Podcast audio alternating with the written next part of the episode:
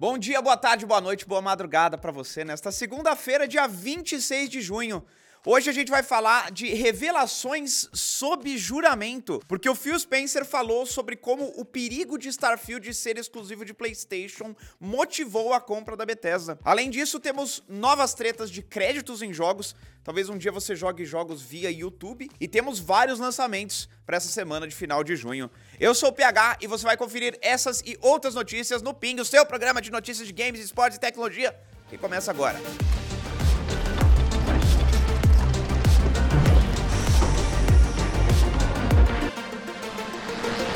A Microsoft adquiriu a Bethesda, pelo menos em parte, para impedir que Starfield virasse um exclusivo de PlayStation. Essa informação não veio de reportagem, fonte anônima, nada disso. Veio da boca do próprio chefe da divisão de games da Microsoft, o Phil Spencer, que na sexta-feira depôs no julgamento da compra da Activision Blizzard nos Estados Unidos. Lembrando que a Microsoft e a Activision Blizzard estão sendo processadas pelo FTC, que é o órgão de regulação de mercado que cuida dos Estados Unidos. De acordo com o Spencer, o ímpeto de comprar a ZeniMax Media, que é a empresa mãe da Bethesda, surgiu depois dos acordos de exclusividade que a companhia fechou com a Sony para Deathloop e Ghostwire Tokyo, que no começo foram anunciados só para PlayStation 5 e PC. Ao saber sobre a possibilidade disso também acontecer com Starfield, a Microsoft teria seguido em frente para adquirir a ZeniMax em um acordo que saiu por 7 bilhões e meio de dólares. O Spencer argumentou que o Xbox não podia se encontrar em uma situação em que eles perderiam mais conteúdo disponível nas suas plataformas, já sendo o terceiro colocado no mercado de consoles, e por isso a Microsoft, entre aspas, teve que assegurar o conteúdo para se manter viável nos negócios. Bom, comprar uma publisher inteira é certamente um jeito de assegurar o conteúdo, né? Lembrando que Redfall, Starfield e o jogo do Indiana Jones, que são de estúdios das Animax, são ou vão ser exclusivos de Xbox nos consoles. Inclui aí nessa conta também o Hi-Fi Rush. Mas curiosamente, o Phil Spencer não confirmou o mesmo para The Elder Scrolls 6, quando foi questionado pelo advogado do FTC. O argumento dele é que o jogo só deve sair daqui mais de 5 anos, então nem ele consegue prever qual vai ser a situação da Microsoft na indústria de games até aquele ponto. Outros destaques do depoimento do Spencer foram a declaração, de novo, sob juramento, que ele lançaria jogos de Call of Duty em PlayStation e a revelação de que a Microsoft também chegou a considerar a compra da Zynga para se estabelecer melhor no mercado mobile. A Zynga, lembrando, foi comprada por 12 bilhões de dólares pela Take-Two Interactive logo depois da compra da Bethesda. No geral, a linha de argumentação do Spencer se baseou muito no fato de que a Sony é uma competidora agressiva, além de já ser uma força dominante no mercado, ainda usa táticas para impedir a competitividade com acordos de exclusividade. E é bizarro pensar na Microsoft como o azarão, né? Já que ela é uma empresa que tem fundos suficientes para resolver acordos de exclusividade comprando empresas inteiras bilionárias, né? Mas no mercado de consoles, pelo menos, ela realmente está correndo atrás. O julgamento segue nessa semana e nos próximos dias a gente deve ter depoimentos do CEO da Microsoft, o Satya Nadella, e o CEO da Activision Blizzard, o Bob Kotick. A decisão do julgamento pode decidir o futuro da compra da Activision Blizzard pela Microsoft, então vale ficar ligado nos próximos capítulos. Agora falando em jogos da Activision Blizzard, quem quiser jogar o conteúdo dos passes de temporada do Diablo 4 não vai poder usar o personagem do seu jogo principal. A Blizzard não tinha deixado esse detalhe claro na época do anúncio das temporadas e só foi esclarecido via Twitter pelo gerente geral do Diablo, o Rod Ferguson, que era do, do Gears of War, né? Os personagens que forem criados para o conteúdo do passe de temporada vão ter uma progressão própria durante essa temporada. E quando ela for encerrada, eles vão ser transferidos para o jogo principal, ou o Reino Eterno, como a Blizzard chama. A decisão deixou a comunidade bem dividida, já que muita gente não queria ter que começar um personagem do zero para participar das atividades do passe de temporada. Mas vale notar que é um sistema bem similar ao adotado no Diablo 3 e para muita gente é uma chance de testar classes diferentes do que aquela escolhida no jogo principal. A primeira temporada de Diablo 4 deve começar no próximo mês. Sinceramente, eu tô um pouquinho confuso com isso, porque isso aí é padrão no gênero, né, cara? Path of Exile é assim, Walsen é assim, Diablo 3 era assim. Cada temporada nova é uma chance de você competir em paridade ali com os outros jogadores. Então, sei lá, a galera não sabia, mas enfim, agora sabe. E o Stadia pode ter ido de Orkut, mas pelo visto o Google ainda não desistiu totalmente de se envolver com o mundo dos games. Dessa vez, via YouTube. De acordo com uma reportagem do Wall Street Journal, o Google planeja criar um sistema em que usuários possam jogar jogos instantaneamente via YouTube. O nome dessa iniciativa, de acordo com um e-mail interno, seria Playables. Por enquanto, não existem maiores detalhes sobre esse projeto, é, que estaria passando ainda por testes internos dentro da própria companhia.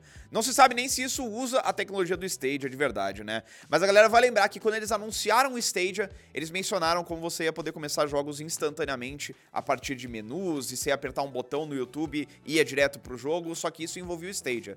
Agora não tem mais o Stadia.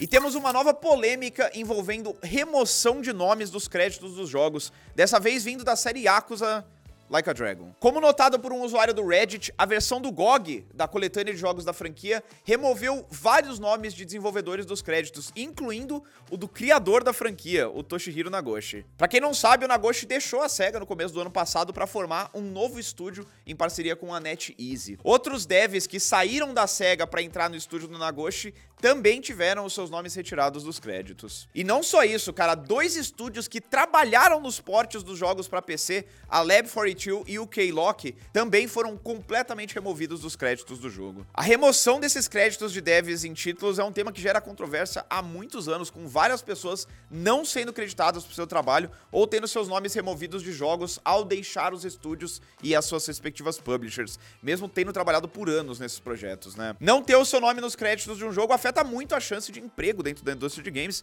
que é infame por demitir desenvolvedores ao fim de projetos como forma de cortes de custo. E isso, infelizmente, é bem comum no Japão, né? Eles têm essa, essa estética sempre de saiu da empresa, saiu dos créditos também. Esquisito, né? E como hoje é segunda, vamos para os lançamentos da semana. Começando na terça-feira, amanhã, dia 27, com Story of Seasons, A Wonderful Life, remake de um dos grandes clássicos da série Harvest Moon, que chega para PC, PlayStation 5 e Xbox Series. No jogo, você se muda para a pacata região de Forgotten Valley e tem que estabelecer a sua própria fazenda, formando amizades e romances. A nova versão promete várias melhorias, especialmente na parte gráfica, porque o jogo original era de GameCube.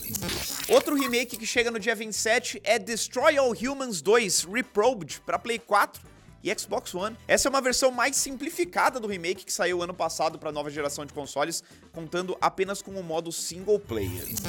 Dia 29 de junho sai AEW Fight Forever, o primeiro jogo da liga de luta livre popular lá nos Estados Unidos e que está sendo desenvolvido pela Yux, que trabalhou por décadas em jogos de WWE. Em 30 de junho sai Master Detective Archives Rain Code, o mais novo jogo do criador e de parte da equipe de Danganronpa. No jogo você controla Yuma, que é um detetive em treinamento que sofre de amnésia e é assombrado por uma Shinigami, uma deusa da morte. Juntos eles devem descobrir mistérios em uma cidade controlada por uma mega corporação tipo São Paulo. O jogo é exclusivo de Nintendo Switch. E falando em exclusivos para Switch, dia 30 também tem Everybody Want to Switch, sequência de um dos jogos de lançamento do console da Nintendo, que agora conta com uma pegada meio jogo de festa, tipo aqueles jogos no estilo Jackbox, né? Ao que tudo indica, a Nintendo soltou esse jogo meio que pra morrer, mas vamos ver se o produto sai bem, né, no fim. E em termos de indies, dia 30 também sai Crime O'Clock, que coloca você como um viajante no tempo que precisa impedir crimes antes que eles aconteçam. Ele sai para PC e Switch. Já o remake do primeiro Front Mission, que já saiu para Switch, chega dia 30 no PC e nos consoles PlayStation e Xbox. E para fechar a lista e o mês, a gente tem um remaster de Ghost Trick Phantom Detective, que saiu originalmente em 2010 para Nintendo DS e é desenvolvido pelo criador da série Ace Attorney, o Shutakumi. Apesar de ser muito aclamado, é tão bom. Na época, ele vendeu muito mal, então vamos ver se o sucesso aparece agora no PC e nos consoles. Jogue! E antes da gente encerrar de vez o ping, vamos pros aniversários. Começando com 31 aninhos de Lunar The Silver Star, primeiro jogo da série de RPGs da SEGA e um dos melhores jogos do SEGA CD. O que não é dizer muita coisa, né? Mas tá aí. Completando 26 anos, lançado em 1997, a gente tem Dungeon Keeper, um dos jogos mais aclamados do PC nos anos 90 e legado de uma era quando Peter Molyneux não era motivo de piada na indústria. A gente também tem 20 anos hoje de Beautiful Joe, jogo que o Hideki Kamiya fez depois do sucesso de Devil May Cry e que começou uma tendência de jogos aclamados que vendem mal na carreira dele. 11 anos atrás, em 2012, saía Spec Ops The Line para PC, PlayStation 3 e Xbox 360. Talvez uma das maiores surpresas dos games ao se vender como um shooter meio genérico, mas contar com elementos narrativos bem subversivos. E completando 9 anos, lançado em 2014, temos Shovel Knight, um dos jogos indies mais aclamados de todos os tempos e um dos melhores exemplos de estética retrô sendo usada efetivamente. E chegamos ao fim do ping dessa segunda-feira. Se você assistiu o vídeo e curtiu, dá um like, se inscreve, ativa as notificações para saber quando entra vídeo novo no canal. E pra galera que tá no podcast, não se esqueça de avaliar o, o ping lá no seu agregador favorito ali. E recomendar pro amigo também, pô. Faz a boa pra galera, né? Um abraço e até a próxima.